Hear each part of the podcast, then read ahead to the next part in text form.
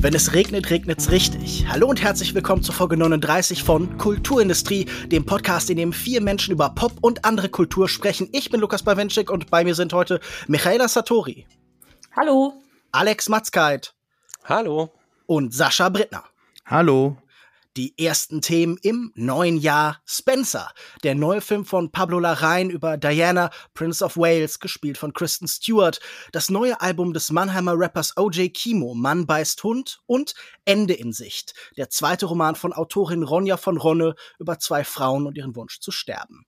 Spencer, erzählt von dem unangenehmsten Weihnachtsfest, das man haben kann. Ich hoffe, die ganzen Festivitäten habt ihr so gut überstanden wie den ersten Monat von 2022.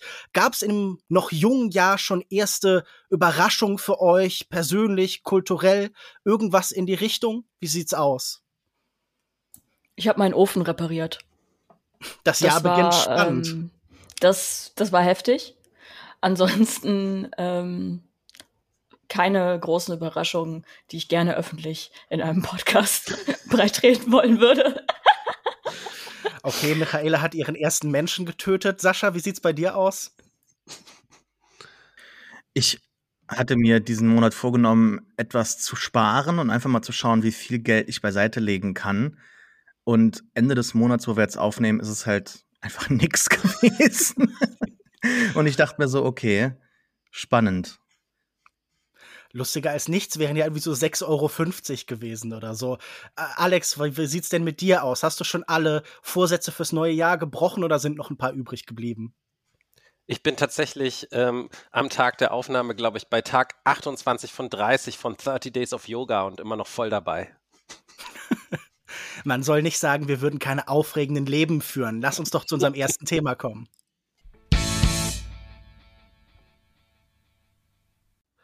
A Fable from a True Tragedy. Spencer, der neue Film des chilenischen Regisseurs Pablo Larraín, folgt Lady Di, gespielt von Kristen Stewart, durch ein scheußliches Weihnachtsfest im Jahr 1991. Ihre Ehe mit Prinz Philipp ist zerrüttet, die Paparazzi jagen sie erbarmungslos und die strengen Rituale des Königshauses schüren ihr immer weiter die Luft ab. Sie findet das alles, im wahrsten Sinne des Wortes, zum Kotzen. Auch um ihre geistige Gesundheit steht es nicht gut. Eine gewisse Paranoia macht sich breit. Vielleicht haben sich aber auch wirklich alle gegen sie verschworen. Lediglich ihre Söhne und die königliche Ankleiderin Maggie, gespielt von Sally Hawkins, spenden ein wenig Trost. Diane träumt von der Flucht, vom großen Ausbruch und einem anderen Leben, aber auch von ihrer eigenen Kindheit. Alex, wolltest du genau wie sie entfliehen? Wolltest du dem Kino entkommen oder wie ging's dir mit dem Film? Ja, es ging mir tatsächlich leider so ein bisschen so. Ähm, ich habe eine Kritik gelesen ähm, auf Letterbox, glaube ich, wo es hieß, ähm, es ist diese Art von Film, wo man nach 30 Minuten verstanden hat, worum es geht, und dann dauert es nochmal 90 Minuten. Und so ging es mir tatsächlich mit Spencer auch so ein bisschen. Der Film ist ja so ein bisschen so ein spirituelles Sequel, würde ich sagen, zu Jackie. Da ging es mhm. ja auch schon bei einer berühmten Frau, äh, die sehr in der Öffentlichkeit stand, um so diesen Kontrast zwischen den zwei Gesichtern so öffentlich und privat. Das wird ja hier in Spencer teilweise auch sehr explizit benannt. Also es gibt ja eine Szene, wo Diana sich mit Charles unterhält und er auch sagt, so man muss quasi diese zwei Gesichter haben, eine für, eins für die Öffentlichkeit und eins für uns hier zu Hause. Und ähm, während mich das in Jackie irgendwie tatsächlich berührt hat und äh, ich das als ein ganz wunderbares Kinoerlebnis ähm, auch in Erinnerung habe, war hier wirklich einfach nach kurzer Zeit äh, sehr angestrengt. So, ich habe ein Interview mit Stephen Knight, mit dem Drehbuchautor, ähm, gehört und da hat er gesagt, dass sie quasi den ersten Draft verfilmt haben, den er so geschrieben hat. Und das ist natürlich total vermessen zu sagen, dass man das dem Film anmerkt. Aber ich finde doch, dass er so ein bisschen ähm, ja, also er hat halt so eine Idee und die lebt er halt sehr, sehr ausführlich aus und ich finde es vieles einfach super so plakativ dargestellt und unsubtil und das hat mich dann schon sehr gestört. Michaela, ging es dir ähnlich? Also ich habe mich sehr, sehr auf diesen Film gefreut. Ich bin großer Kristen Stewart-Fan und auch die ähm, Werbetrommel, die dieser Film getrommelt hat, ähm, ging natürlich auch nicht an mir vorbei. Und äh, ja, ich habe mich sehr gefreut und am Ende leider ein wenig enttäuscht zu werden, denn diese gefühlt zwei Stunden oder tatsächlich zwei Stunden einfach nur Leid und Theatralik waren irgendwann kaum auszuhalten. Es war jetzt per se kein schlechter Film. Dennoch denke ich mir halt so, ja, ich weiß nicht. Ich, das war ein bisschen zu sehr, zu doll, zu viel.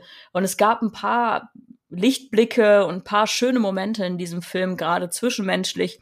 Aber alles, wo ähm, quasi Diana in ihrer eigenen Psyche ertrunken ist und ähm, dann so fast schon psychedelisch wirkte, manche Szenen, ähm, ist nicht das ganz das richtige Wort, aber halt so traummäßig, war für mich das war für mich ein bisschen zu viel. Ich weiß nicht wieso. Ich bin ja sonst nicht so abgeneigt, was so weirde Sachen angeht. Aber das war irgendwie nicht weird genug. Es war einfach nur sehr ähm, in, im, in your head mäßig. Also, dass es sehr verkopft war. Was es natürlich auch sein sollte. Dennoch fand ich die Bilder, die gewählt wurden, nicht sonderlich spannend. Sascha, du bist ja bekanntermaßen unser Adelsexperte. Wie ging's dir denn mit dem Film? Ich werde eben nicht den Ritterschlag erteilen. Ich bin nämlich auch ähm, sehr enttäuscht und schlag in die gleiche Kerbe wie die anderen bisher unglaublich langweilig. Ich bin mehrfach eingeschlafen, wieder aufgewacht und ich habe das Gefühl, der Film ist irgendwie keinen äh, Meter weitergekommen. Diese Review von Matt Singer auf Letterbox wollte ich eigentlich auch zitieren. Also ich habe auch nach 30 Minuten oder so das Gefühl gehabt, wahrscheinlich schon früher sogar, dass ich das Ganze verstehe und weiß, okay, das ist ein Low-Key-Horrorfilm. Es geht darum, dass sie sich da so eingeengt fühlt in diesem Palast. Sie begegnet Menschen, kann denen nicht vertrauen. Alle sind irgendwie hinter ihr her. Die Paparazzi werden wie so Monster inszeniert inszeniert, die Konfrontation teilweise mit den Bediensteten mhm. sind wie so aus dem Horrorfilm entnommen. Ich habe mich da öfter mal so an Shining erinnert gefühlt. Und ja, dann hat sie diese Erscheinungen teilweise und es führt alles zu nichts. Und ich möchte jetzt nicht irgendwie so total US-woke-Kritik irgendwie so anklingen lassen, aber ich habe mir auch zwischenzeitlich gedacht, okay, ich erinnere mich noch, als ich damals Samstagmorgens war das, glaube ich, irgendwie so auf RTL Kinderserien geschaut habe und plötzlich lief unten im Bildschirm so eine Nachricht durch, so Prinzessin Diana ist gestorben in Paris und ich dachte so, okay, das ist irgendwie total was was Großes und zwar ganz früh am Morgen. Da bin ich zu meiner Mutter und zu meinem Papa ins, ins Schlafzimmer gelaufen und habe gesagt, da ist irgendwas im Fernsehen, eine Prinzessin ist gestorben und das war irgendwie damals für die Leute ein Riesendeal. Das wissen wir natürlich auch. Das haben wir miterlebt zum Teil. Und trotzdem ist es mir eigentlich jetzt hier so total egal, was mit ihr passiert. Also so irgendwie eine, eine weiße, privilegierte Frau, die leidet. Und ähm, das lässt einen natürlich hier trotzdem mit dem Individuum natürlich in der Situation mitfühlen. Nur in dieser ganzen Opulenz, die immer wieder auch so dargestellt wird, denke ich mir, ja gut, dann geh doch halt deinen eigenen Weg, was sie am Ende ja gegangen ist. Und vielleicht zeigt uns dieser Film jetzt so durch diese glaube, am Anfang sagt er, er versteht sich selbst als Fabel, ne? So, so durch dieses, durch diesen Mechanismus, warum sie dann halt eben den Weg gegangen ist dann am Ende. Aber es hat mich halt trotz Kristen Stewart überhaupt nicht äh, begeistern können, die hier übrigens auch überhaupt nicht gut ist, finde ich. Also die soll ja jetzt Oscar-Chancen haben aufgrund des Namens, ne, die, der Figur, die sie spielt, aber definitiv nicht wegen der Performance. Also erneut wieder wie bei Jackie, wo ich das übrigens gut fand und so hat ja auch äh, Jackie und das dann tatsächlich halt gesprochen in diesem, in diesem Flüsterton. Also ich habe eigentlich gedacht, ich kann nicht viel sagen und trotzdem könnte ich mich jetzt äh, relativ lange über den Film aufregen, der mir nicht gefallen hat. Aber Lukas, du bist ja gar kein Fan von Pablo äh, Larraín, ne? Also ähm, vielleicht hast du sogar noch noch krassere Töne jetzt anzu, an, äh, anzustoßen, ne? Na, ich habe ja trotzdem gedacht, vielleicht kann ich euch irgendwie vielleicht Paroli bieten oder so, aber bei dem Film fällt es mir dann schwer, irgendwie auch eine konträre Meinung hier spontan aus dem Hut zu zaubern. Und ich glaube, meine meisten Probleme wurden auch schon mehr oder weniger genannt. Ähm, es gibt ja in Deutschland an ein paar Schulen ein paar Bundesländern Filmanalyse im Unterricht tatsächlich auch. Das steht da auf manchen Lehrplänen und ich dachte mir, das ist eigentlich der perfekte Film, um ihn irgendwie der 9b in Grevenbroich zu zeigen, um ihm zu erklären, guck mal, so funktionieren Metaphern. So können Filme Bilder erzeugen, die mehr bedeuten, weil das ist wirklich so Baby's First Metaphor, Metaphor 101. Das ist alles derart grundlegend und basal und plump und schlicht, dass man da schon irgendwie sich auch fast ein bisschen ärgert über diese ewige Metapherngier. Also zum Beispiel die Dusche, die sich so als goldener Käfig um diese Figur schließt, sie selbst, die das gejagte Tier bei der Fasanenjagd ein bisschen wird, diese freien Vögel, die einfach nur entkommen wollen, aber die bösen Royals haben das Gewehr, dabei und so generiert dieser Film permanent scheußliche und auch etwas plumpe Metaphern einfach. Und alles, was es dann dem entgegensetzt an Ausbruchsbildern, ist leider auf gleiche Weise klischiert. Alles, was uns an Freiheitsbildern gezeigt wird, also in diesen endlosen Rückblenden, im, wo dann gelaufen und getanzt wird, als äh, wäre man halt wieder beim Sundance Samstag und müsse da irgendwie was zum Besten geben, das war schon ein bisschen unbefriedigend. Ich finde, hier und da sind sicher ein paar interessante Ideen, aber man hat immer das Gefühl, die Konzepte schlagen und überlagern so den Film. Man hat das Gefühl, da sind Konstrukte, da sind Setzungen und da bleibt dann einfach sehr wenig eigene Geschichte, sehr wenig eigene Entwicklung. Ich glaube, zuletzt sage ich noch eine positive Sache und zwar finde ich, es ist schon interessant, Kristen Stewart hier einzusetzen. Ich finde auch im Gegensatz zu Sascha, sie macht das eigentlich ganz solide, denn das Interessanteste an der Performance finde ich, dass sie uns ein anderes Bild von Diana zeigt. Weil das war ja nun in der Fernsehwahrnehmung, im Medienecho auch immer eine erhabene, eine wundervolle Projektionsfläche und dieses fiebrige, gebrochene, zittrige Wesen, das wir hier präsentiert bekommen, das bricht mit unserer Vorstellung. Und wenn wir eins wissen über das Oscar-Schauspielkino, dann dass normalerweise einfach ein öffentliches Bild so präzise wie möglich reproduziert wird, bis hin zu den Gesten, bis hin zu den Sätzen, die wir vielleicht aus Fernsehaufnahmen kommen. Man verdoppelt einfach die Wirklichkeit und das ist definitiv nicht der Fall und das finde ich tendenziell den richtigen Einsatz. Ich wünschte, sie würde das in einem etwas interessanteren Film geben. Sie bekäme dafür einen spannenden Resonanzraum. Alex?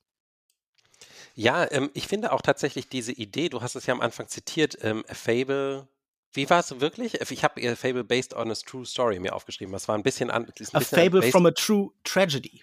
Okay, also das finde ich jedenfalls total eine legitime Art, auch an so einen Stoff oder an so ein ähm, historisches Ding ranzugehen. Also ich finde das total spannend äh, zu sagen, wir fiktionalisieren so ein ähm, wahres Ereignis und wir stellen so eine starke These halt auch dahinter. Ne? Also zum mhm. Beispiel, ich finde, The Social Network ist so ein Film, der das hervorragend gemacht hat. Also eigentlich eine psychologische These über eine Figur, in dem Fall Mark Zuckerberg, irgendwie aufzustellen und die, und die Realität dem Ganzen dann auch so ein bisschen anzupassen, damit es halt besser irgendwie in diese These passt. Und diese These, dass äh, Diana eigentlich ein sehr normaler Mensch war, ähm, so ähm, Middlebrow, ne, dass sie halt gerne Mike and the Mechanics gehört hat und sowas und halt überhaupt nicht zu diesem, in dieser alte Tradition ähm, des Adels reinpasste, obwohl ja ihre Familie viel älter ist als das Haus äh, of Windsor. Das wird ja nur angedeutet, das habe ich mir jetzt irgendwie drum angelesen. Ähm, das finde ich eine total legitime These, die man in so einem Film auch mal auswalzen könnte. Aber ja, eben, wie du gesagt hast, äh, wenn ich das einzige, die einzige Bild, was mir noch gefehlt hätte, wären ähm, Hände, die durch Kornähren streichen. Dann wäre sozusagen das Bild komplett gewesen. Aber ähm, ja, Kinder, die, also es gibt ja einmal so eine Montagesequenz, wo so erst ein kleines Kind zu sehen ist, dann ein größeres Kind und dann die Erwachsene, die aber, glaube ich, das ihr Jugendkleid noch trägt oder so, wo ich auch gedacht habe, so, okay, genau wie du gesagt hast, Metaphern für Anfänger, ja. Also ja. deswegen finde ich diese, diese Idee mit dem, dass es wirklich der erste Draft war, das leuchtet irgendwie so ein bisschen ein, weil normalerweise würde man das dann vielleicht in der Überarbeitung dann mal so ein bisschen sagen, okay, wir haben es jetzt hier und da und da und da und da und da, vielleicht nehmen wir mal die Hälfte davon wieder raus, damit es nicht ganz so äh, mit dem Holzhammer ist.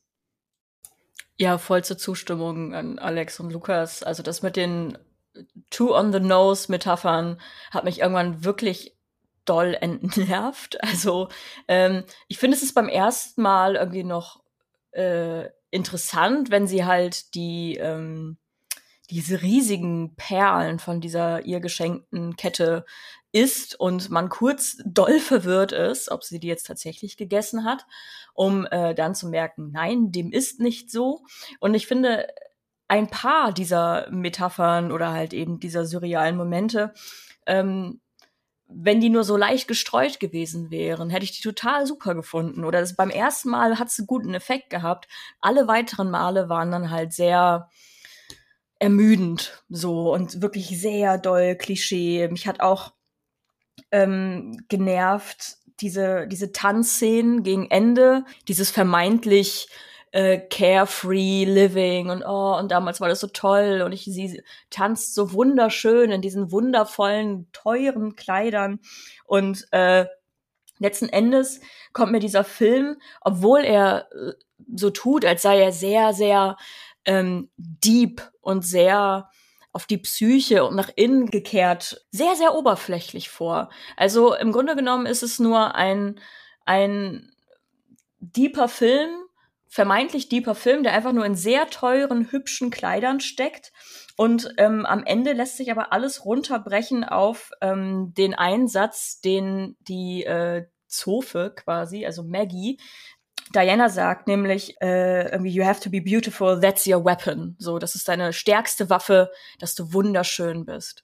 Und ähm, das ist, äh, ich finde, das ist so symptomatisch oder das ist so der Satz in diesem Film, der alles so ein bisschen erklärt. So auf der einen Seite halt Diana, die nach außen hin natürlich die wunderschöne, coole Diana wirken soll dann halt zu sagen, yo, das ist deine einzige Waffe, nicht dein Intellekt, nicht irgendwas, sondern nein, einfach, dass du in sehr teuren Kleidern, die für jede Tageszeit rausgesucht wurden, die allerschönste sein wirst im Raum. Na, ich finde das ganz interessant, dass wir scheinbar gerade graduell wahrnehmen, wie eine, eine neue Art von Biopic entsteht, würde ich mal sagen. Wir haben hier den Podcast Kulturindustrie, wir sehen, was an Kunsthandwerk den Menschen geboten wird. Das reagiert langsam, aber irgendwann dann doch auf Kritik und auf irgendwie eine Wahrnehmung von Klischees. Und ich habe das Gefühl, das Biopic verschiebt sich gerade weg von äh, diesem klassischen Cradle to the Grave Gedanken. Wir erzählen ein ganzes Leben in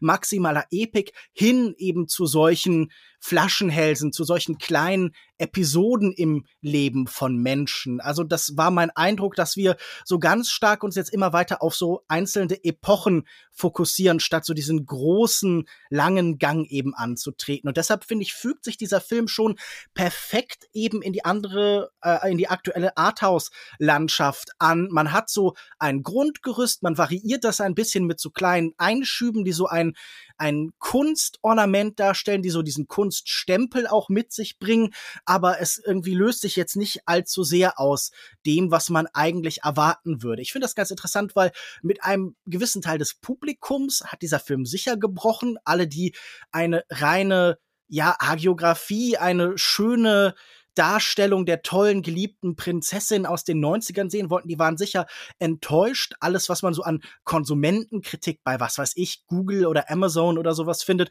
geht so ein bisschen in die Richtung, dass man sich ein wenig vor den Kopf gestoßen fühlt. Aber ich habe nicht das Gefühl, dass daraus dann irgendeine tatsächliche Provokation oder dergleichen gewonnen wird. Also dieser Film ist ja trotzdem vielleicht schwierig in mancherlei Hinsicht, aber trotzdem macht er es sich immerzu sehr einfach. Michael hat das schon angesprochen, diese Figur wird einfach tot psychologisiert, aber auf eine ganz plumpe Weise, nämlich einfach indem wir so einen Kanal zu ihrer Vergangenheit aufmachen, das ist auch diese eine, der eine Fluchtpunkt, der ihr geboten worden ist.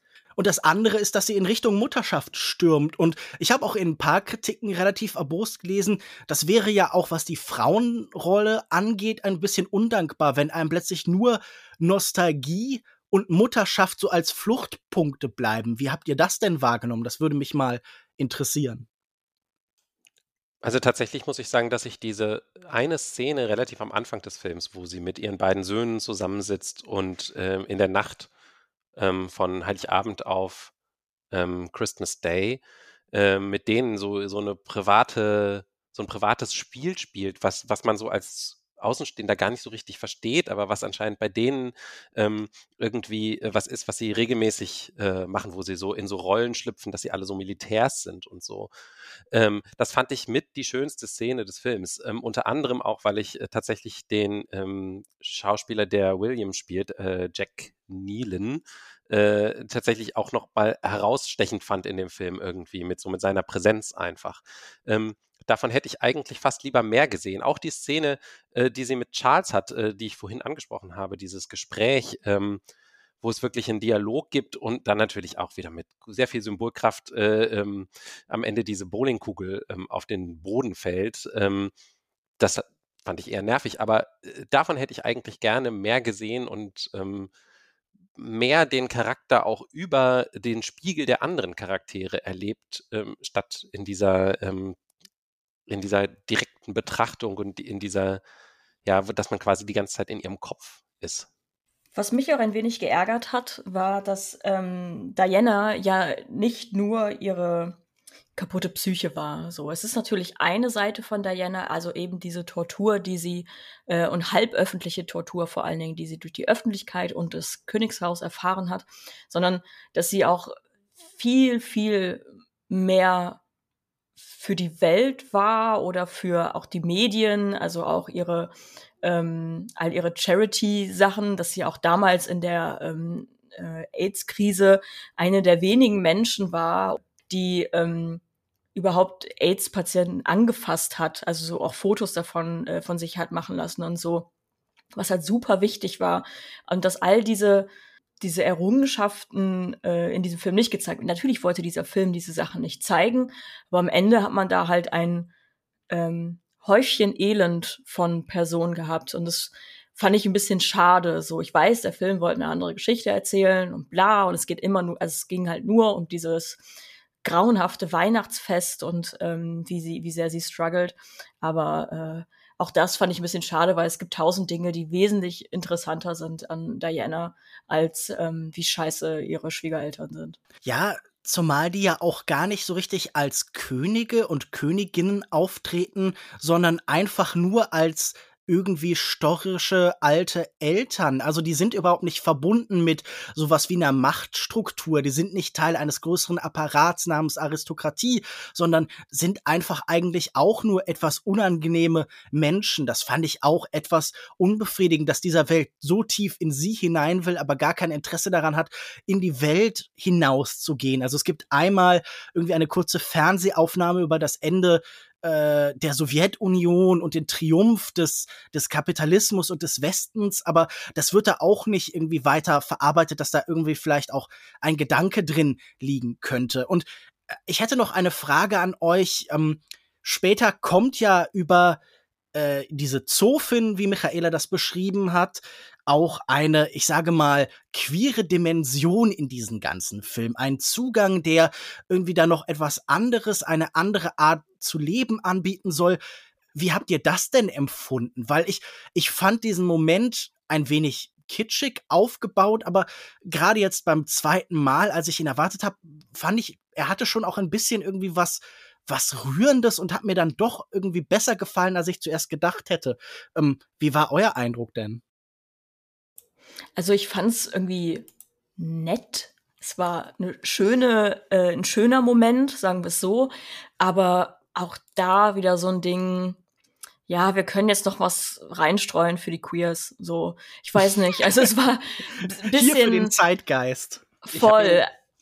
Ich habe ihn tatsächlich gar nicht als so schrecklich queer empfunden. Also ich dachte eigentlich mehr so, dass es mehr so eine Liebe ist, äh, die so, also die gar nichts mit äh, jetzt individueller ähm, Anziehungskraft im Sinne von Partnerschaft oder Sexualität zu tun hat, sondern mehr so dieses, ja, das ganze Land liebt sie halt, ne? So auf diese mhm. Art. Ah, okay, also so als die Leute lieben auch vielleicht die Idee von Diana so ein bisschen, also genau, was sie ihm ja. auch als Zettel mitgibt und gibt und so. Mhm. Also dieser Versuch, so in ihr so eine kollektive, eine öffentliche Wahrnehmung halt zu verkörpern. Ja, genau.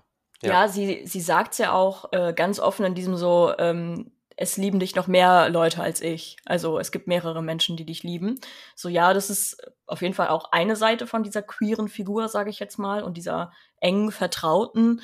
Ähm, nur ich, ich weiß nicht. Also um, da fand ich dann wieder so nervig, dass es dann darin geendet ist, dass sie gemeinsam am Strand entlang rennen und tanzen und keine ja. Ahnung was tun. Wo ich mich dann auch gefragt habe, machen Menschen das wirklich? Also nüchtern so? Also wenn ich was Intus hab, so kann ich mir das vorstellen, aber halt so, ich weiß nicht. Also es sollte natürlich, es war wieder ein, ein, ein äh, natürlich Cinema 101. Wie, wie zeigst du, dass Menschen glücklich sind und carefree? Ah ja, sie können am Strand ganz wild rumrennen und lachen ganz toll.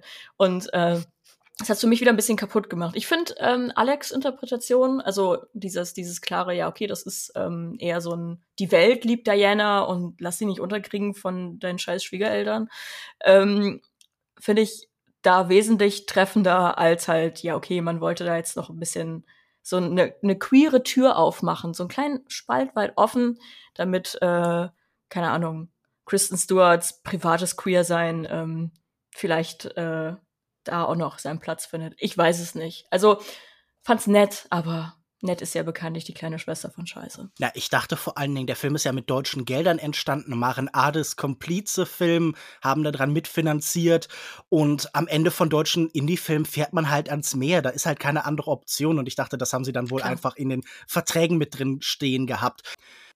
Eine Frage hätte ich an euch noch, und zwar die Musik betreffend. Die stammt von Johnny Greenwood und geht die meiste Zeit so ein bisschen ins Jazzige. Und ich habe die ein bisschen als Fremdkörper in diesem Film wahrgenommen und hatte nicht richtig ein Gefühl dafür, was die mir sagen sollte. Also ich fand zum Beispiel diese Musikeinsätze von Mika Levy in äh, in Jackie wirklich mit Abstand das Beste an dem Film. Die fand ich gerade spektakulär. Hier habe ich diesen Bruch, der zwischen Bild und Musik entstanden ist, einfach nicht so richtig verstanden. Ging es da um die Paranoia oder, also wie habt ihr das gelesen, was diese Musik machen sollte? Johnny Greenwood hat ja dieses Jahr Chance auf sogar drei Oscar-Nominierungen insgesamt und ich glaube, dass dieser Film hier derjenige ist, der das am wenigsten verdient, meiner Ansicht nach. Vielleicht, naja, der Score an sich ist jetzt nicht schlecht oder so, aber er hat für mich nicht, wie du sagst, zum Film gepasst und dazu fand ich ihn halt so trönend schrecklich, also gerade in den Szenen, wo sie irgendwie rumläuft oder auch dann diese Perlen frisst. Also das war so unglaublich nervig. Ich war dann froh, dass das endlich aufgehört hat, was klar, der intendierte Effekt war, nur wie du sagst, also ich fand, das war in keinster Weise dann an irgendeinem Punkt auch mal in den ruhigen Segmenten irgendwie etwas, was mich hat ihren ähm, ja ihren Gemütszustand hat spüren lassen. Es war die ganze Zeit wirklich nur äh, Panik, Panik, Panik. Du musst jetzt hier weg und klar, das Gefühl hat sie auch. Nur wie gesagt, in den ruhigen Momenten, äh, also ich ich wie gesagt, ich fand's schrecklich. Da war an keiner Weise irgendwie mal Melodie zu erkennen, klar. Nee, es ist, ich, ich laber jetzt dumm, aber es, es hat mir einfach nicht gefallen, wollte ich sagen. Ich find's ganz schrecklich. Ich fand's, äh, also erstmal spannend. Ich habe den Film, glaube ich, vor zwei Wochen oder so gesehen im Kino. Und ähm, ich weiß noch, dass mir die Musik auch als äh, irritierend ähm, vorkam. Und jetzt gerade, als Lukas das ansprach, dachte ich mir so, hä, was meint er mit der Musik? Weil es war doch irgendwie so Orchestermusik. Nein, es war Jazz, es war Free Jazz, wilder Free Jazz und oder sonst irgendwas. Und ich habe es einfach vergessen. So. Dafür hat es mich aber, während ich den Film geschaut habe, doch ähm, irritiert und ich habe es auch nicht so 100% gecheckt, bis ich mir halt auch irgendwann daraus geschlossen habe, so ja, es sind halt ihre verwobenen und wilden Gedanken und ihre Psyche, die gerade hops geht und so und bla und das wird in der Musik manifestiert. Aber ich fand es auch nicht sonderlich passend und ähm, ja, ich kann mich nur wiederholen, irritierend. Ich habe mir manchmal ein bisschen Aber gewünscht oder sowas, weißt du, so Dancing Queen mäßig. Das hätte mir mehr gegeben als ähm, die Musik, die dann für den OST gewählt wurde. Na gut, kommen wir noch zu ein paar anderen verwobenen und wilden Gedanken von uns. Spencer ist seit dem 13. Januar in den Kinos zu sehen.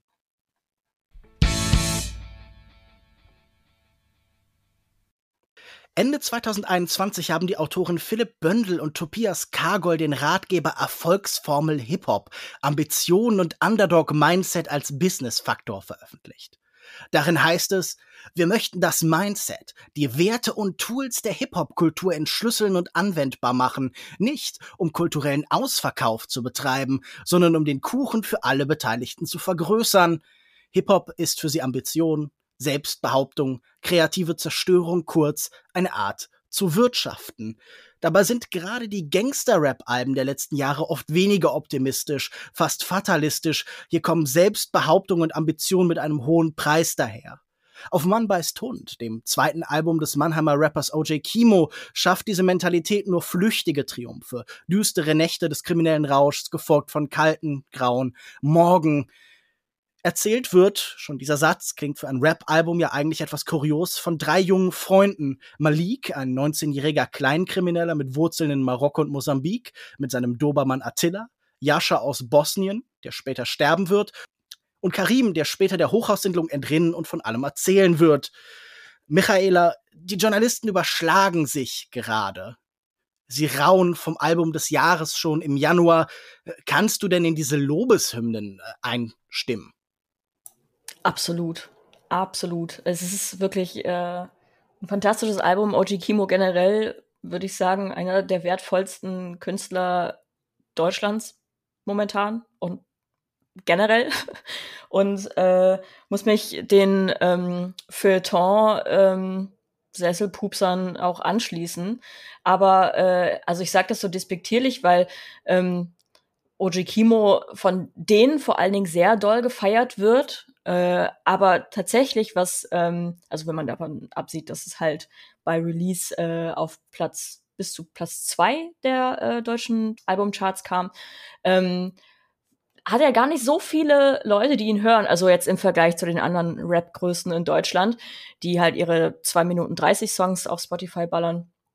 Und äh, das Album ist fantastisch. Ich, ich finde OG Kimo mit äh, Funkvater Frank einfach bestes Produktionsduo, beste Samples, das beste Storytelling es ist fantastisch. Man, man macht dieses Album an und man bekommt eine Geschichte erzählt, wie du es schon sagst, von drei Freunden, die sich äh, kennenlernen, miteinander Dinge abziehen und äh, sich dann voneinander entfernen ähm, in viele Richtungen, sei es in den Tod oder halt raus aus der Hut.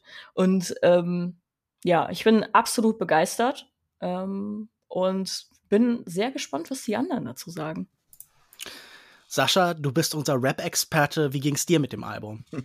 Ich bin schon überrascht, dass du mich nicht als erste Person heute gefragt hast hier wieder. Ja, wie gesagt, ne, also wir haben drei Themen ausgewählt, die alle drei nicht so mein äh, mein Thema sind ne, oder mein, mein Ding sind. Und ich äh, habe bei Oji Kimos äh, Album jetzt irgendwie den meisten Respekt davor gehabt. Bin aber im Nachhinein total wieder den Kopf über mich am Schütteln, weil das ist das, was mir mit Abstand natürlich jetzt am besten gefällt. Und ähm, ich bin dankbar auch immer für dann diese äh, Inputs durch den Podcast. Ne? Also ich wäre niemals darauf gekommen, selbst wenn das jetzt im Feuilleton so total durch die Decke geht oder er halt gefeiert wird. Aber ich habe immer noch das Gefühl, ne, also der fliegt da so im Underground, zwar sehr high, aber halt äh, irgendwie dann immer noch so unterm Radar und da bin ich, oder zumindest unter meinem Radar, deshalb bin ich sehr froh, dass wir das gehört haben. Ich kann alles unterschreiben, was Michaela gesagt hat. Ne? Also ich kann jetzt nicht so sehr die Insights in dem Genre irgendwie ähm, anstimmen, aber mir hat das wirklich fantastisch gefallen, gerade so Tracks wie Regen, ne? der hat auch, glaube ich, die meisten äh, Plays, zumindest mal auf Spotify, aber auch nur gerade so zwei Millionen, ne? also es ist nicht super viel und das sind halt diese Tracks, in denen er halt mehr so erzählt, ne? also wo halt so Geschichten kommen, was mir so ein bisschen äh, missfallen halt teilweise sind so diese Adlibs, die so im Hintergrund reinkommen. Ich finde, da würde er ein bisschen so ja ohne auskommen und teilweise auch finde ich auch sehr häufig in den Tracks halt das N-Wort erwähnt. Das kann er machen, wie er will, aber es, ich finde teilweise wäre es auch irgendwie ohne das ausgekommen. Aber gerade als jemand, der zum Beispiel Funk oder Disco sehr mag, haben mir die Samples halt sehr sehr gut gefallen und ich meine gerade Regen, was was da im Hintergrund da läuft, das ist super. 2009 als Track hat mir auch noch gut gefallen. Gibt noch viele andere, die ich schön fand, aber so als Konzept das ist einfach ein Brett, das Album. Und das jetzt einfach mal so ja, eingeworfen zu bekommen durch den Podcast, das fand ich sehr, sehr schön und da bin ich sehr dankbar dafür. Alex, gibt's von dir auch noch mal das Urteil Brett? Können wir einen Schrank draus machen? ja, ich glaube schon. Ähm, äh, Sascha hat viel äh, mir vorweggenommen, denn ich wollte auch sagen, so ein bisschen der inoffizielle äh, Untertitel von Kulturindustrie ist ja inzwischen ähm, äh, Rap äh, Education für Sascha und Alex. Und ähm, ich bin auch tatsächlich hier das erste Mal, also es ist, es bleibt nicht meine Musik. Ich werde das wahrscheinlich nicht großartig weiterhören, aber alleine schon mal musikalisch konnte ich dem Album sehr, sehr viel abgewinnen. Also diese Beats und die ja häufig sehr minimalistisch sind. Manchmal gibt es ja nicht mal einen richtigen Beat, ja, sondern es sind wirklich nur Samples, die sich irgendwie äh, wiederholen und dadurch eine gewisse Rhythmik entwickeln. Ähm, fand ich super. Und dann ähm, eben vor allen Dingen in der zweiten Hälfte der Platte entwickelt sich schon so ein Sog ähm, von so einer Melancholie. Und das Beste fand ich dann eigentlich das Ende. Also der letzte Track, der glaube ich auch einfach nur Ende heißt, ähm, ist ja eine Reflexion von Ojikimo über den Prozess des Albummachens und dann ähm, über seine jetzige Situation, dass er jetzt gerade Vater geworden ist und dass er irgendwie sich darüber äh, versucht im, klar zu werden sozusagen, wie er jetzt seine eigene Geschichte auch an seine, die, an die nächste Generation irgendwie so weitergeben will. Ähm, und das, das alles hat mich einfach sehr beeindruckt. Ähm, was ich interessant finde, ist, er nimmt ja verschiedene Rollen ein im Laufe des Albums. Ähm, das hast du ja erwähnt, Lukas. Und die Tracks, die halt zum Beispiel eher so von also aus Maliks Perspektive erzählt sind, fand ich dann witzigerweise, haben mir am wenigsten gefallen, weil die haben am meisten diesen Macker ähm, Gestus noch so drin haben und die Sachen, die eher von Jascha, der ja so ein bisschen so der ähm, verletzlichere ist, also vor allen mhm. Dingen Vögel äh, ist mir da sehr im Gedächtnis geblieben und dann natürlich auch von Karim ist ja, glaube ich, auch sein bürgerlicher Name, wenn ich mich richtig erinnere. Genau. Äh, die ähm, die haben mir dann einfach auch besser gefallen. Andererseits, äh, und da würde ich euch gerne mal so ein bisschen äh, als die beiden ExpertInnen hier äh, um, um die Einschätzung bitten. Er hat ja einen Stil, der so sehr lose ist und häufig nur so sehr vage Reime hat und auch eigentlich fast schon eher so erzählt ist als wirklich ähm, Sprechgesang, sage ich jetzt mal. Und äh, das fordert ganz schön viel Aufmerksamkeit. Das habe ich gemerkt, dass, dass mich das manchmal so ein bisschen irritiert hat. Ja, es ist ähm, normal. Also das ist das ist ein Kimo-Ding und äh, weil er einfach ein sehr sehr großer Storyteller ist. Also angefangen bei einzelnen Tracks ähm, bis hin halt über ein komplettes Album hinweg, was äh, sich auch in sowas zeigt, wie dass er halt immer noch so Dinge tut wie oder all so Dinge hat wie Anfang, also ein Intro-Track, dann Skits und äh, immer wieder und äh, natürlich auch ein Outro oder ein Ende in diesem Falle. Und äh, das ist ja, normal und auch eine der großen Stärken von Kimo, aber vielleicht dann auch, wenn es um den äh, großen Mainstream-Erfolg ähm, geht, vielleicht auch seine Schwäche, weil ähm, Aufmerksamkeitsökonomie ist ähm, schwierig zu halten in Zeiten wie diesen und ähm, ja, ich glaube, das, was äh, ihn dann vielleicht, was so den äh, den großen Erfolg, äh, den Mainstream-Erfolg angeht, äh, dann zu was Besonderem macht, beziehungsweise so besonders, dass es halt vielleicht nicht für jeden ist, weil es halt schwierig ist, länger als zwei Minuten dreißig ähm, mhm. bei einem Song zuzuhören. Gleichzeitig finde ich das Album eindeutig immer dann am allerbesten, wenn es so am ehrlichsten und direktesten wirkt. Also Voll. wenn es eher so ein bisschen, wenn er eher so versucht, in so eine Rolle reinzugehen, finde ich, merkt man das schon so ein bisschen, dass es auch, dass es vielleicht gar nicht mehr so ganz oder das ist wahrscheinlich ja auch ein Teil von ihm, ne? Die drei Figuren mhm. sind ja irgendwie auch Teile von ihm, ist ja schon irgendwie auch so ein bisschen Logo, aber ja. Lukas? Ja, ich hatte ja noch gar nichts zu dem Album gesagt tatsächlich. Ähm, mir hat's auch sehr, sehr gut gefallen. Ich war am Anfang so ein bisschen skeptisch, weil ich dann gerade so im Mittelteil des Albums dachte, hm, das werden mir wieder ein bisschen zu viele klassische so Battle-Tracks, sage ich jetzt mal. Ein bisschen zu viel Straßengeschichten, ein bisschen zu viel Leute, die abgezogen werden und ein bisschen zu viel Sluggies und dergleichen. Da dachte ich, ähm, da tappt er vielleicht in die Falle, die ich bei früheren Alben schon immer hatte, weil ich fand ihn immer schon am spannendsten, wenn er erzählt, wie auf einem Track wie Vorwort oder dergleichen. Wenn er sich auch so ein bisschen rauslöst aus diesen klassischen Tracks, die nach vorne gehen und reingeht stärker in ähm, da, ja, wie, wie ihr schon eben beschrieben hat, das, wo die Sachen so ein bisschen eine größere Kohärenz bekommen und so ein bisschen mehr wollen, als einfach nur so die Vitalität und das Leben dieser Momente eben zu fassen. Und als das dann in der zweiten Hälfte tatsächlich stärker ins Erzählen gegangen, dann so mehrere längere Tracks kamen und die auch eben erzählen, also so Vögel, den Alex ja schon hervorgehoben hat, aber auch Töle zum Beispiel aus der Sicht von Malik, den ich ganz fantastisch finde.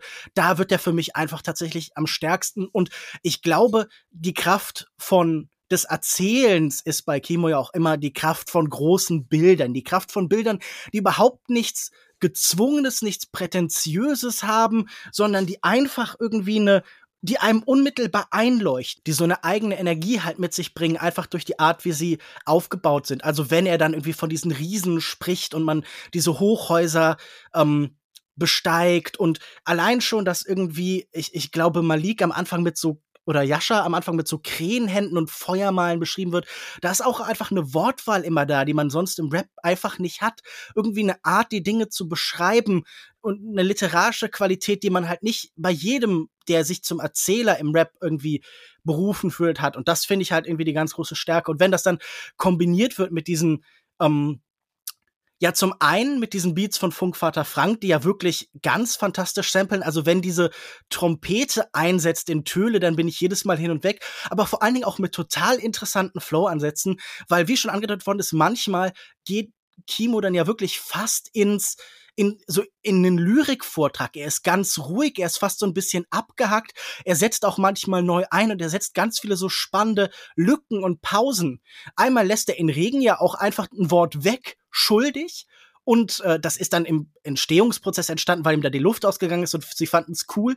Aber ich finde dann einfach so toll die Idee, dass er uns das Wort schuldig einfach schuldig bleibt. Und das ganze Album ist voll von so kleinen Ideen und einem zusätzlichen Erzähler, der von der Seite reinkommt. Und das ist schon auch einfach ein bemerkenswertes Gesamtwerk irgendwie. Alex. Äh, ja, alles, ich unterschreibe alles, was du sagst. Ähm, allerdings eine Sache, dem möchte ich noch entgegensetzen, und zwar dieses Thema von dem Hund, ja, und von dieser Mann beißt Hund und ähm, Dog Eat Dog Welt so ein bisschen. Das fand ich nicht ganz so deep, wie das vielleicht die Charaktere empfinden. Wie, wie ging euch das so? Das ist ja auch bewusst, das ist so diese, mhm. ähm, ich sag mal, junge Menschenphilosophie oder Straßenphilosophie. Und, ja, ja, so ein bisschen so bekiffte ja, Unterhaltung, ne? Ja, total. total. Man hört ja auch im Hintergrund, dass sie halt gerade wahrscheinlich im Auto hotboxen oder so. Ja. Und ähm, dann kommen halt diese Gespräche und er sagt ja auch, dass äh, Malik seinen Hund Attila über alles liebt und so natürlich diese besondere Bindung zu dem Tier hat und sagt so, ja, wir Menschen sind doch genauso. Ich verstehe diese Beleidigung Hund überhaupt nicht und so.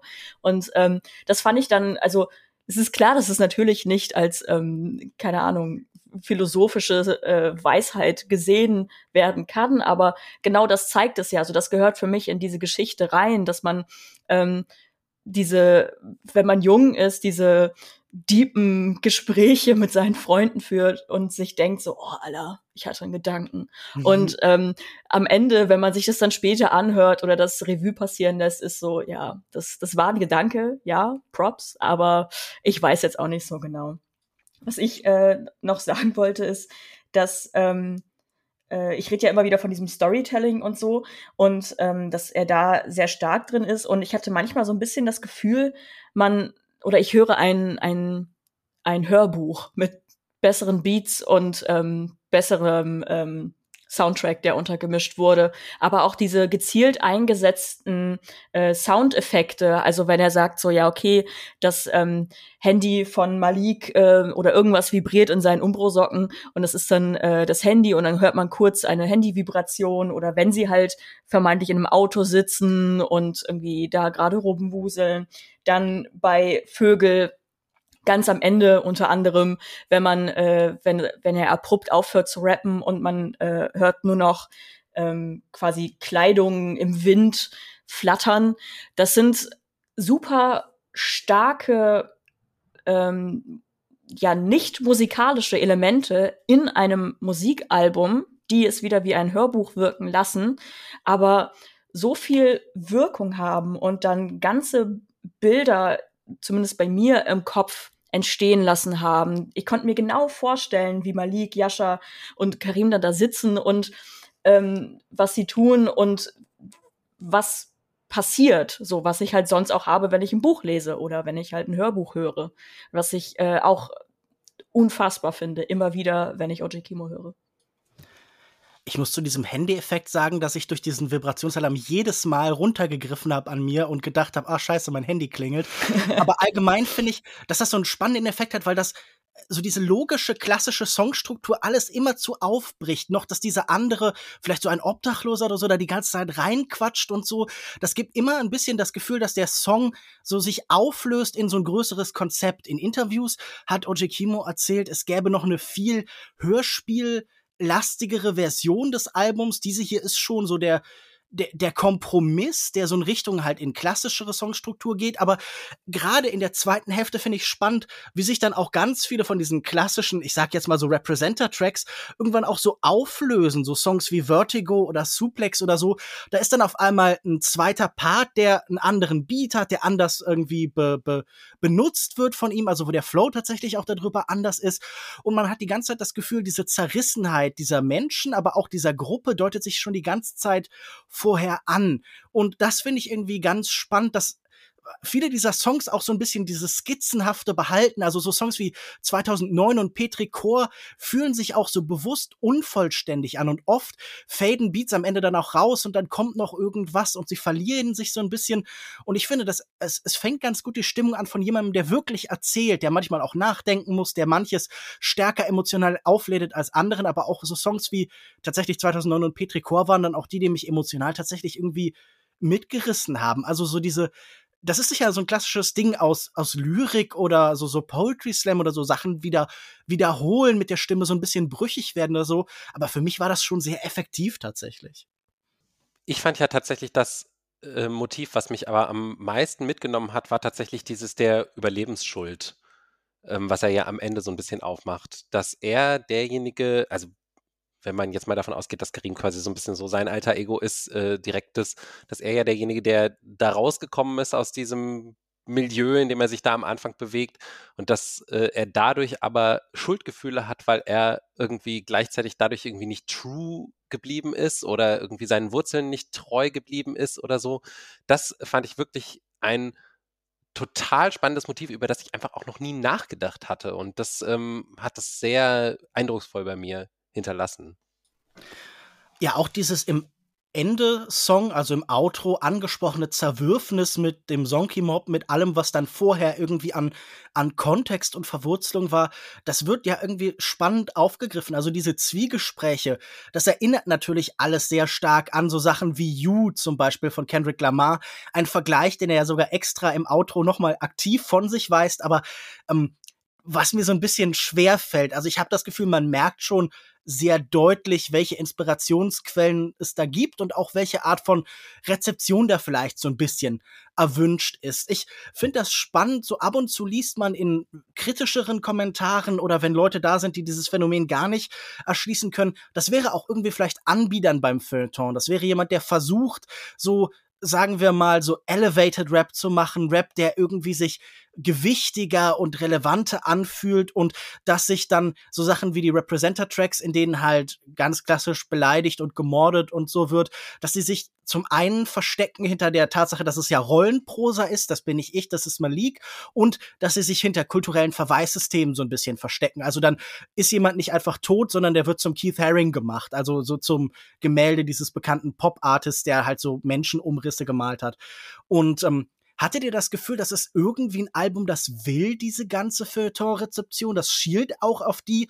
Oder ist das einfach das, was in dem Moment erzählt werden sollte und das kommt halt damit, weil es irgendwie was, was Evidentes, was Dringliches hat, etwas, das man sich auch, wenn man, wie wir anfangs schon irgendwie zitiert haben, Sesselpupser im Feuilleton ist, dem man sich nicht verweigern kann halt irgendwie. Ich glaube nicht, dass er äh, sich die Props aus dem Feuilleton holen will.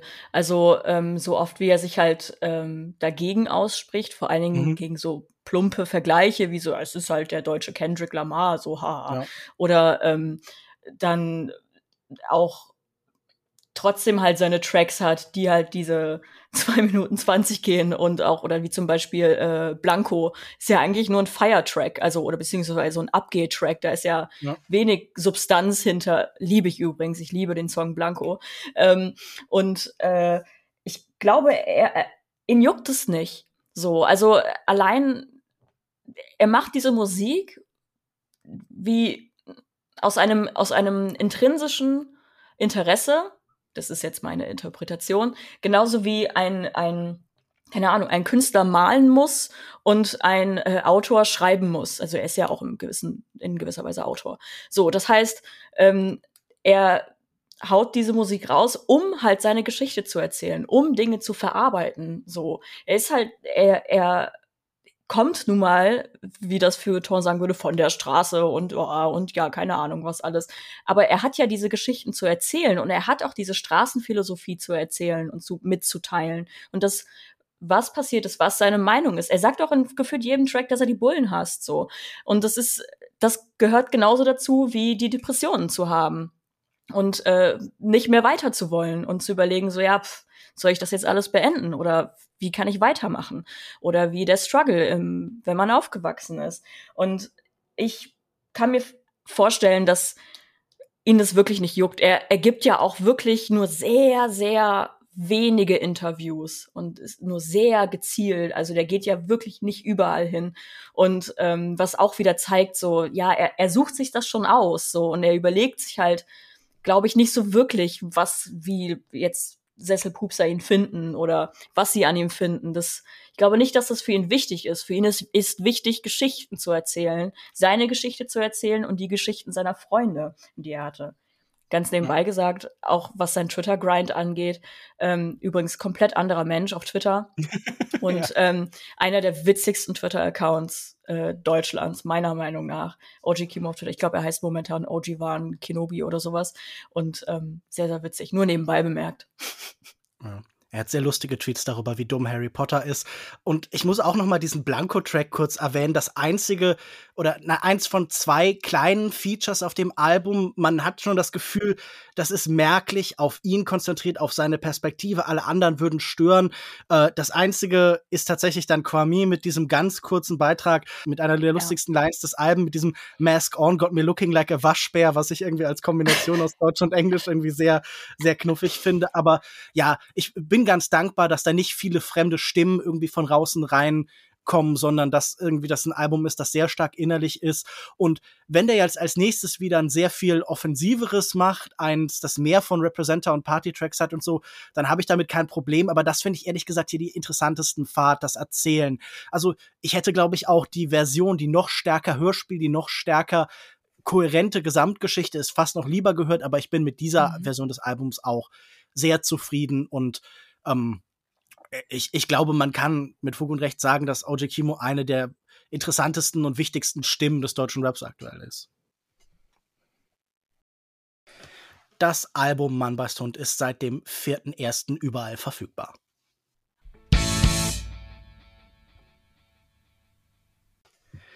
Ronja von Rönne wurde berühmt mit ihrem Blog Sudelheft. 2015 wurde sie zum Ingeborg-Bachmann-Preis eingeladen. Ihr Debütroman Wir kommen erschien 2016. Mit Ende in Sicht will sie von Depressionen erzählen. Zwei Frauen wollen sterben. Die eine heißt Hella, ist 69 Jahre alt und war einst eine relativ erfolgreiche Schlagersängerin. Sie ist auf dem Weg in die Schweiz, um begleitet zu sterben. Doch plötzlich springt ihr von einer Brücke die 15-jährige Juli vors Auto. Sie hat mit Panikattacken zu kämpfen und findet sich plötzlich doch nicht am Ende ihrer Reise, sondern am Anfang eines langen Roadtrips mit Hella. Sascha, wie weit konntest du die beiden auf ihren Reisen begleiten oder bist du irgendwann ausgestiegen? Ich habe es nicht zu Ende geschafft, ja, tatsächlich. Mhm. Also bitte nicht spoilern. Bist angefahren und hast gesagt, nee, okay. ja, ich bin rechts rangefahren, habe mich gewundert, ob ich, ob ich ihr helfen soll oder nicht.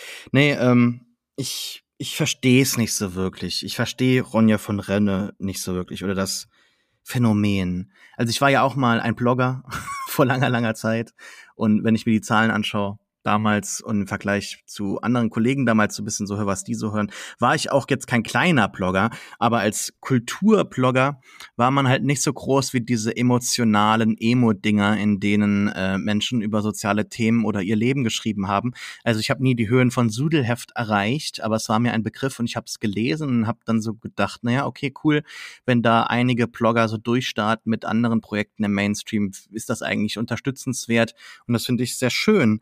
Nur von Rönne ist mir dann irgendwie nie als Stimme aufgefallen, die ich interessant fand. Und als sie dann mit ihrem Artikel da in der Welt, also mit diesem antifeministischen, feministischen Text irgendwie groß wurde und dann ähm, diesen Preis dann noch ablehnte da von der von der Springerpresse oder was das war, da hatte ich das Gefühl, es geht so mehr um die Erzählung um sie herum als um das, was sie halt tatsächlich schreibt. Ich habe Wir kommen, ihren ersten Roman, nicht gelesen, auch weil es mich auf so aus der Ferne auf mich irgendwie so wirkte wie so, ja, wir sind jung, wir sind in Berlin, wir nehmen Drogen, wir haben total komplexe Leben, es ist total spannend und wir müssen das alles erzählen. Und ähm, ja, Ende in Sicht ich, ich verstehe es nicht. Es wirkt, du hast eben hat hat schon im anderen äh, Kontext gesagt, auf mich wie so eine deutsche Kinoproduktion, wo äh, irgendwie zwei total ungleiche Menschen äh, auf einem Roadtrip dann äh, aufeinander äh, treffen und sich äh, ja am Ende am, Meer irgendwie verabschieden oder so voneinander. Und ähm, auch auch wie das geschrieben ist, total äh, mit so mit so äh, Sätzen, wie ich eigentlich immer rede. Also ich habe teilweise so gedacht, so das hätte ich auch hätte schreiben können, so ein bisschen so so mit so Schachtelsätzen und dann so Parallelmontage mäßig geschrieben von einer Person zu anderen, diese zwei Blickwinkel und dann bumm brech, äh, äh, treffen sie aufeinander. Es gibt den Bruch in der Erzählung und dann ist in Zukunft alles. Ach, ich verstehe es nicht. Ich verstehe es nicht. Ich, ich mir hat es nicht gefallen und ich habe das deshalb auch abgebrochen, weil ich das Gefühl habe, ich habe ich habe das Gefühl, ich weiß, wie das ausgeht. Ich habe total das Gefühl dafür, was sie hier erzählen möchte und was sie über Depressionen hier dann zu erzählen hat. Das ist auch alles so verdammt klischeehaft und wenig überraschend. Ich glaube, da haben andere hier im Podcast auch noch viel zu erzählen und ähm, auch nicht Gutes. Deshalb ich äh, räume die Bühne. Alex, Sascha versteht's nicht. Verstehst du es besser? Ja, ich finde, Sascha hat die richtigen ähm, Referenzpunkte genannt irgendwie. Ja, ähm, ich hätte auch gesagt, deutscher Spielfilm oder auch ZDF Vorabend Serie oder so. Ja. Ähm, ich würde mal ganz unabhängig gerne von der Autorin äh, aus argumentieren, äh, obwohl es sich irgendwie auch nicht gut anfühlt. Aber ich fand das Buch auch wirklich echt mies. Also die Geschichte, die klischeehaft meine wegen, aber ich fand es halt auch wirklich sprachlich richtig, richtig mies an vielen Stellen. Also schlecht lektoriert irgendwie. Ich habe ein Beispiel vor einer Woche, glaube ich, oder so schon mal auf, auf Instagram geteilt. Und das möchte ich gerne nur noch mal zitieren, weil ich finde, das es wäre ja okay, wenn das eine Stelle war. Aber sowas sind, ging mir halt immer wieder so, dass ich richtig so über die Sprache gestolpert bin. Und immer, wenn ich mal wieder gedacht habe, so, okay, jetzt habe ich langsam so ein bisschen Empathie für die Figuren empfunden oder so, dass es mich dann wieder rausgeholt hat. Und dieser Satz war, Julis Turnbeutel kauerte zusammengeknüllt wie ein schlafendes Katzenjunges auf der Fußmatte des Beifahrersitzes.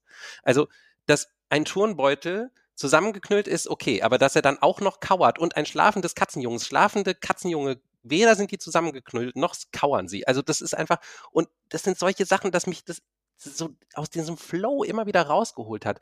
Die, die, die, die Kapitel wechseln teilweise mehrfach die Perspektive während des Kapitels, also von Juli zu Hella meistens äh, und zurück.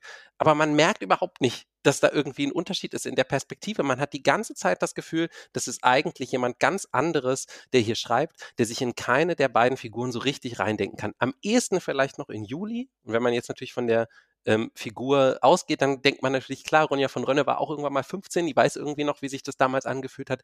Aber auch gerade Hella, die ja eigentlich eine Figur sein sollte, die ein ganzes Leben schon hinter sich hat, mit, äh, mit Berühmtheit, mit, ähm, mit so einem Absturz. Für diese Figur entsteht überhaupt kein Gefühl. Und das hat mich eigentlich dann fast noch mehr geärgert als so eine Handlung. Wir haben ähm, letztes Jahr über über Eurotrash geredet von Christian Kracht. Das, da kann man auch sagen, ja, das ist auch ein Roadtrip es hat Millionen von Roadtrips schon in der Literatur und äh, im, im, Film gegeben und so. Das ist halt einfach so ein, so ein Standardding, da kann man immer wieder neue Sachen draus machen, aber es gelingt ihr hier, hier einfach überhaupt nicht, finde ich. Und das fand ich dann doch eher schade. Michaela, möchtest du dich ein bisschen zur Ehrenrettung des Romans aufschwingen oder stößt du ihn auch von der Brücke mit hinunter? Ich wünschte, ich würde ihn nicht von der Brücke stoßen. Jedoch, ähm, wie du eingangs schon sagtest, ähm, passiert mir hiermit nun mein zweiter Mordversuch in diesem Jahr. Es, für alle Anwälte und Juristen, die zuhören. Ich habe niemanden umgebracht. das ist alles Satire, Zwinker, Zwinker. zwinker, Zwinker. Ähm, klassischer Callback an Gag von, vom Anfang, klar. Nein, also, Scherz beiseite. Ich fand es leider auch nicht so gut. Ich finde, äh, fand den Schreibstil jetzt nicht so ultra ähm, schlecht, wie Alex es fand. Ich fand es, der war, also ich habe äh, Wir kommen von Ronja von Renner auch schon gelesen, deswegen war irgendwie erwartungskonform. Was ich aber sagen muss, ist, dass ähm, ihr einige Dinge nicht sonderlich gut gelungen sind. Der, ist, der Roman ist nicht sonderlich lang, ähm, was nichts heißen muss, denn man kann noch sehr viel Tiefe in kurzen Texten äh, aufbauen. Nur ähm, die Tiefe wurde, glaube ich, oder wurde für mich irgendwie aufgebaut, indem es halt um ein vermeintliches Tabuthema ging, wie Depressionen. Und äh, dann denken immer alle, oh, es ist übelst deep. Aber am Ende war nichts daran sonderlich deep. So, also wie auch äh, Sascha schon meinte, da es gab irgendwie nichts Neues zu Depression. Also es war alles sehr, es, man, hat man schon tausendmal gelesen, tausendmal gehört.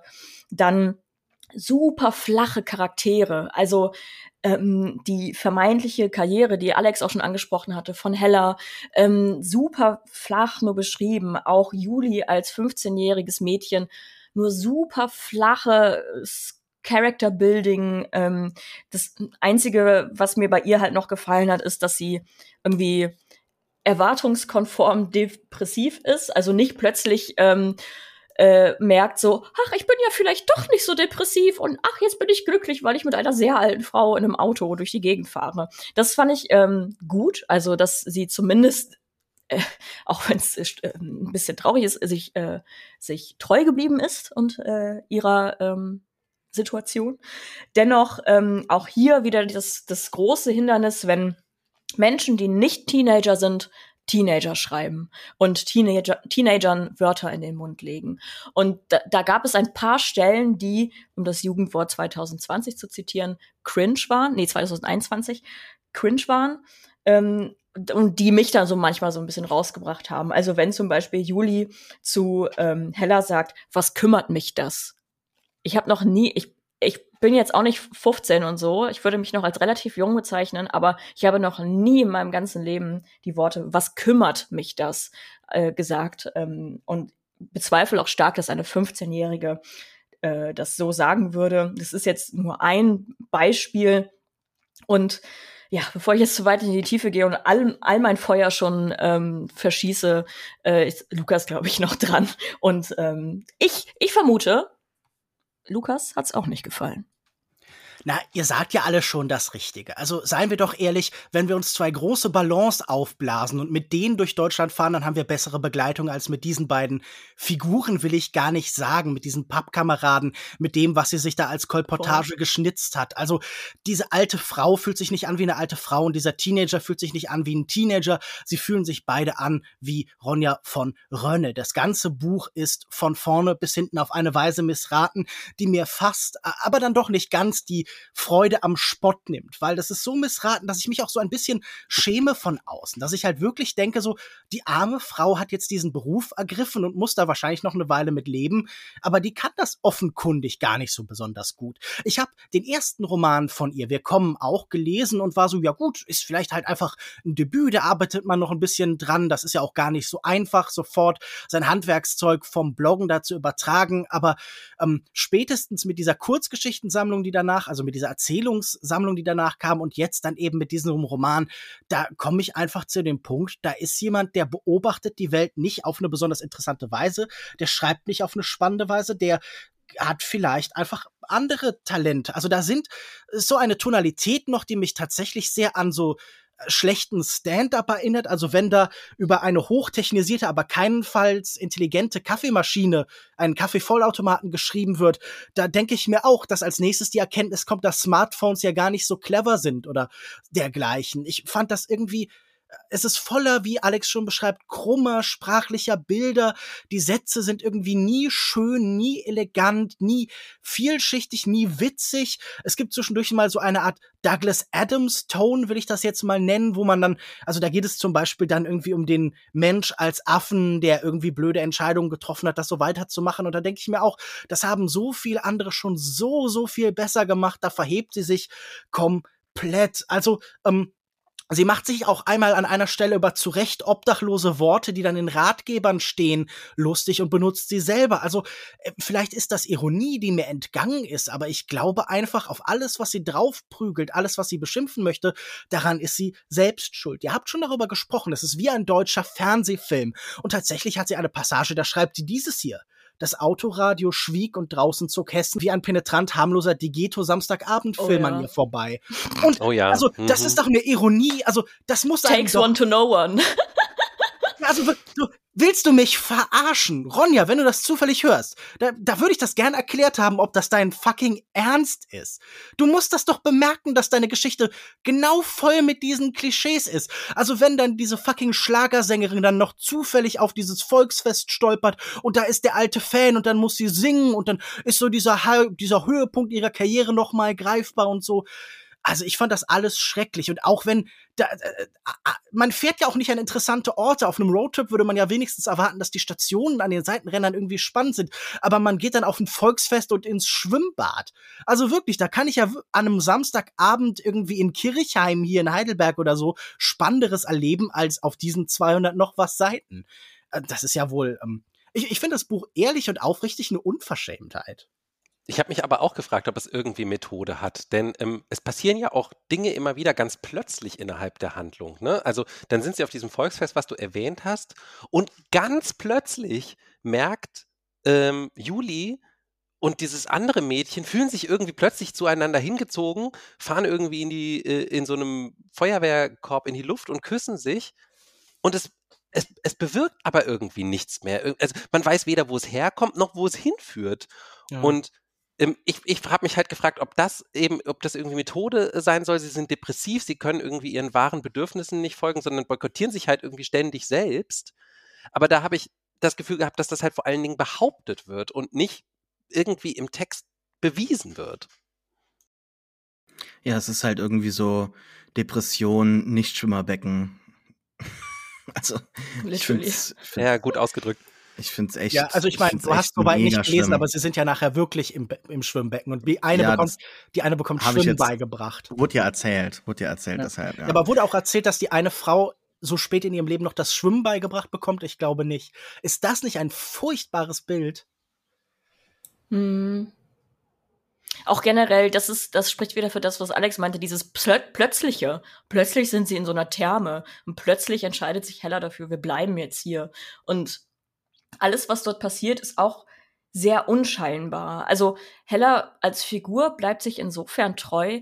Also zu Beginn lässt sie ja sehr doll raushängen und es wird mehrfach geschrieben, wie jetzt wären die LeserInnen schwer von Begriff, dass Hella ja überhaupt nicht die Person wäre, die sich um jemand anderes kümmern kann, weil sie sich ja auch nicht um sich selbst kümmern kann. Das wird ungelogen, glaube ich, dreimal gesagt und immer mit oh. den gleichen Worten und immer wieder. Wie gesagt, wie jetzt wäre man einfach dumm.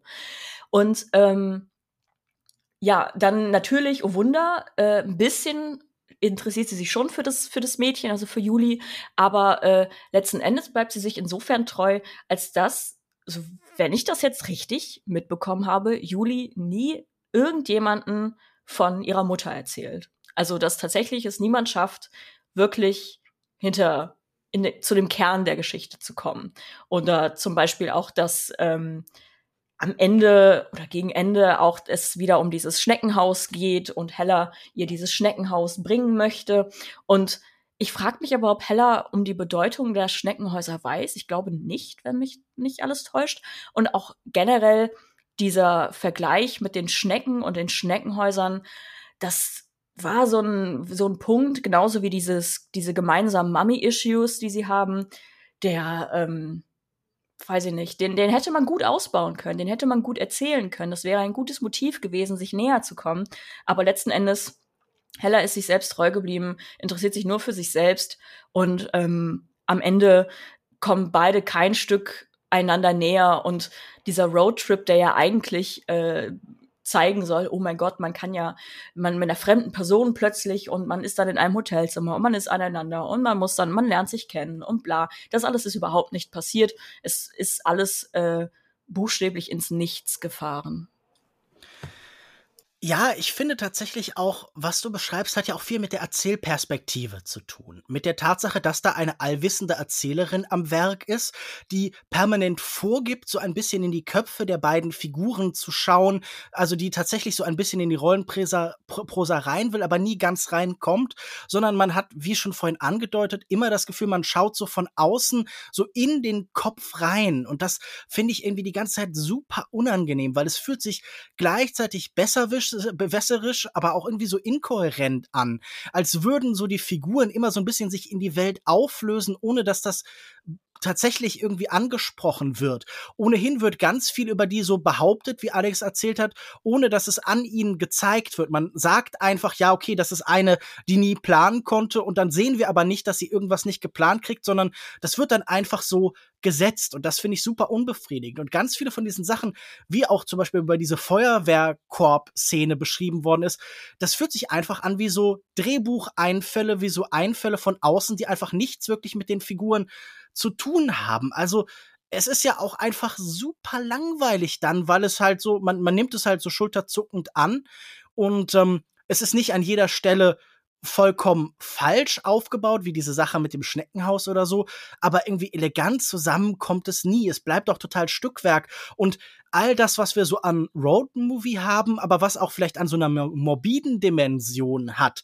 Also diese Tatsache, dass dann ähm, diese 15-Jährige halt so dieses edgy Teenager-mäßige hat und dann irgendwie darüber nachdenkt, zum Beispiel, so, wie ist denn das jetzt, wenn jetzt jemand stirbt, müssen dann das die Leute ähm, im, im im Leichenhaus müssen die die wieder zusammennähen oder sowas. Das fühlt sich dann ja wirklich an wie zum Beispiel Christian Kracht für Feiglinge. Also so dieses Gefühl, so diese Brad Easton Alice Morbidität, aber halt wirklich so in der Pixie-Buch-Variante. Aber ich habe auch das Gefühl, man, man kann auch gar nichts Spannendes über das Buch sagen, weil da so wenig ist. Man hat da gar keine Tiefe, in die man sich reingraben kann und keine Oberfläche, die schön und glatt genug ist, als dass man so drüber schlittern kann, sondern man guckt da einfach drauf und hat keinen Bock. Voll. Mich würde es auch tatsächlich nicht wundern, auch wenn sie selber diesen Degeto-Fernsehfilm-Vergleich gebracht hat, wenn sie die Filmrechte für dieses Buch bereits verkauft hat oder bereits verhandelt werden, dass das tatsächlich ja. ein, ähm, ein Abendfilm wird oder eine deutsche Degeto-Produktion. Denn manche Szenen in diesem Buch, ähm, ich war, war jetzt in letzter Zeit öfter in so ähm, kleinen Programmkinos so.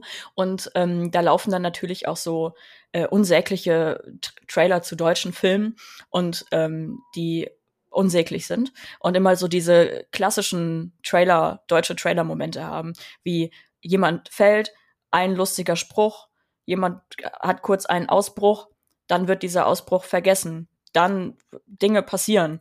Und dieser, dieses Buch fühlte sich zum Teil an wie einer wie so ein Trailer, wie so ein Filmtrailer, dass wenn man dieses Buch nimmt und das einfach zu einem Trailer schneiden würde, dann würde das reichen, weil es gibt dahinter auch nicht so viel mehr. Und ich weiß, es klingt übelst gemein und ich will eigentlich gar nicht so gemein sein, aber dieses Buch hat sich wirklich zwischenzeitlich, ähm, auch wenn sie, auch wenn sie sehr bildhaft zum Teil geschrieben hat oder ich mir das einfach alles gut vorstellen konnte, hatte ich halt leider die Vorstellung, dass ich wieder in einem kleinen deutschen Programmkino sitze und mir unsägliche deutsche Trailer anschauen muss von irgendwelchen Happy-Go-Lucky-Filmen. Und ähm, ja, das ist dieses Buch, Ende in Sicht von Ronja von Rönne. Und das wird ein Film werden. Aber ich habe nur den Trailer davon gesehen. Und das ist das komplette Buch. Gut, vielleicht bald als Sat 1 Filmfilm. Ende in Sicht von Ronja von Rönne ist bei DTV Literatur erschienen am 12. Januar 256 Seiten kosten 22 Euro.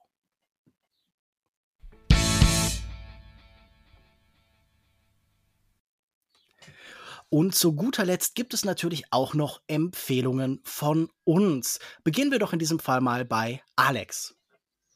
Ja, genau. Ähm, dass ich hier der äh, Magic the Gathering Fan äh, im Podcast bin, ist ja weithin bekannt. Ähm, ich weiß, dass Magic the Gathering so ähm, Lore hat, die relativ kompliziert ist und wahrscheinlich für niemanden so richtig interessant ist, der das Spiel nicht spielt. Es gibt jetzt aber eine neue Comic-Reihe bei Boom Studios.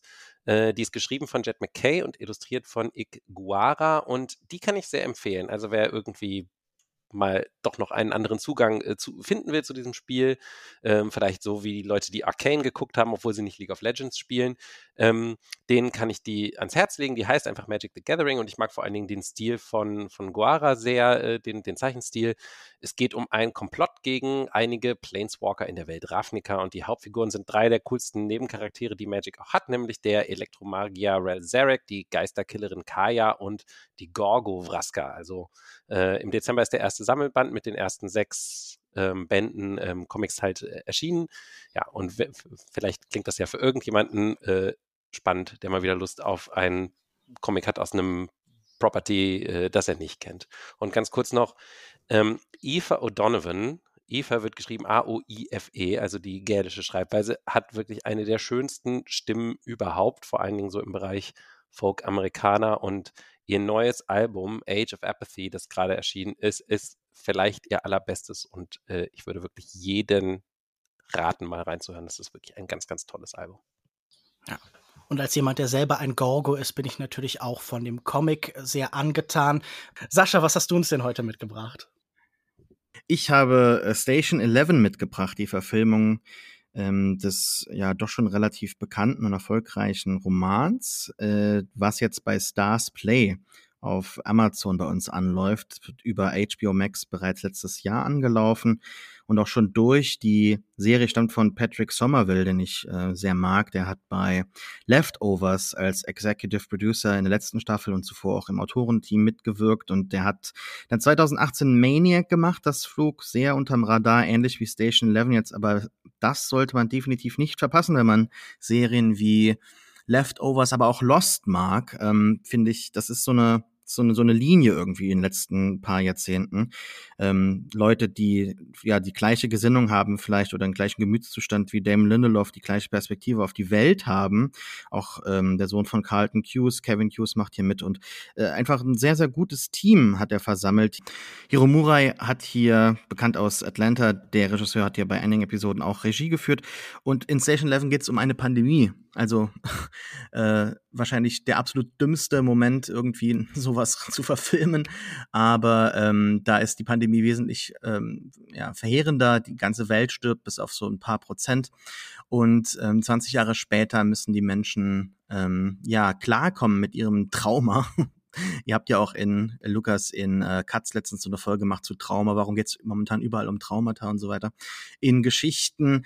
Nur in Station 11 ist das Ganze, auch wenn es natürlich ähm, Gewalt gibt und typische postapokalyptische Elemente, die Welt geht schließlich unter und es gibt einen Kampf um Ressourcen, gibt es eigentlich so auch einen Kampf um eine Schönheit und um so eine Ästhetik, die die Menschen sich erhalten wollen. Denn es geht um so eine Truppe von Leuten, die als äh, Schauspieltruppe rum um äh, ja die Welt nicht ganz ziehen, aber um äh, zumindest mal wichtige Punkte in Amerika, die führen Shakespeare auf und versuchen sich so eine Schönheit zu bewahren. Also das Ende der Welt muss nicht das Ende von allen Dingen sein.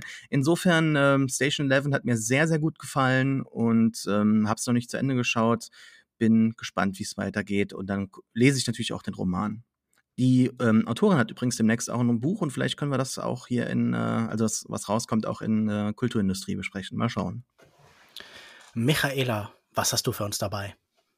Also, ich äh, muss ein, etwas ausholen, denn ähm, ich habe ja eben schon gesagt äh, in meinem Verriss über Ronja von Rennes Buch, dass ich in letzter Zeit öfter mal in deutschen Programmkinos war. Und äh, als ich dann den Trailer dazu zu dem Film Effigie, das Gift und die Stadt gesehen habe, war ich sehr hyped. Denn in diesem Film soll es oder geht es um die äh, Giftmörderin und Serienmörderin aus Bremen, Gesche Gottfried gehen. Und ähm, sie ist relativ berühmt und in Bremen sogar so berühmt, dass es für sie einen Spuckstein gibt. Das ist ein Stein, der in den Boden eingelassen ist, wo die Menschen bis heute drauf spucken, weil sie äh, so verachtungswürdig ist und ich glaube zwölf Menschen, Kinder, alles umgebracht hat mit Gift, Arsen, äh, beziehungsweise Arsenik. Und ähm, dann ja, habe ich mir natürlich diesen Film angeschaut, weil ähm, für die, die es nicht wissen, ich bin Wahlbremerin und äh, liebe Bremen und ich mag auch die Geschichte von Gesche Gottfried und weil ich natürlich auch True Crime mag.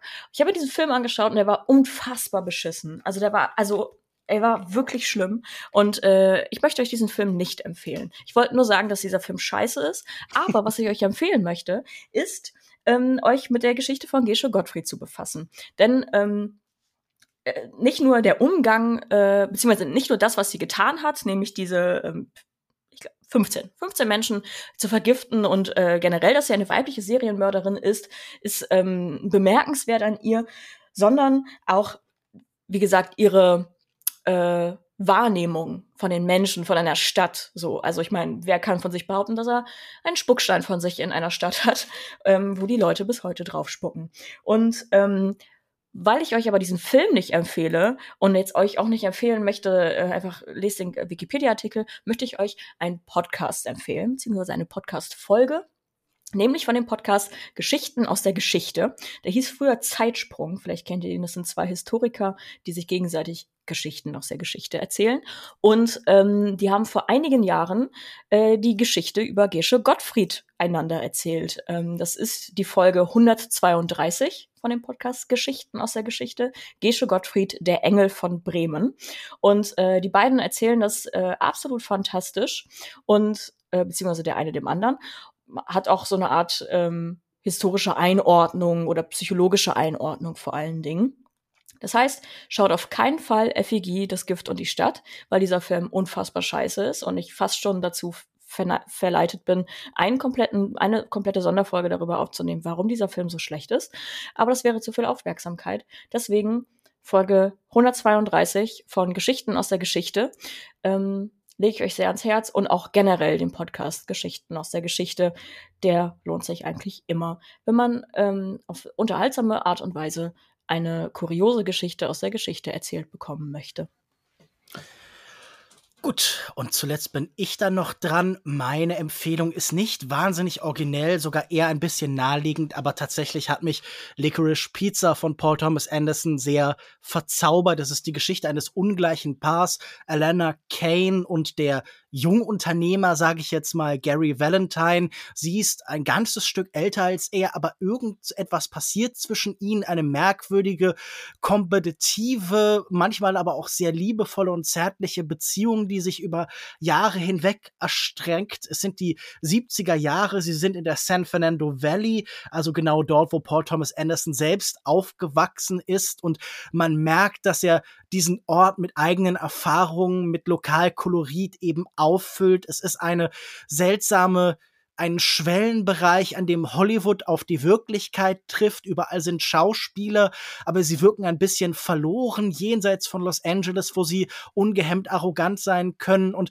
diese Beziehung ist vielleicht auf diese Weise ja kämpferisch und kompliziert, wie es die Beziehungen bei Paul Thomas Anderson oft sind, zuletzt in Phantom Thread, aber auch so ein Film wie zum Beispiel There Will Be Blood oder The Master. Das sind ja alles Filme über eigentlich liebevolle Duelle, Kämpfe über Jahrzehnte oft, bei denen Menschen etwas voneinander wollen und wenn es nur ist, den anderen zu besiegen und zu unterwerfen und dadurch aneinander gebunden sind. Und äh, er hat viele lange Episoden, in denen einzelne Ereignisse geschildert wird, umgeben von viel Montage, von viel Musik von unter anderem Johnny Greenwood, aber eben auch aus der Zeit.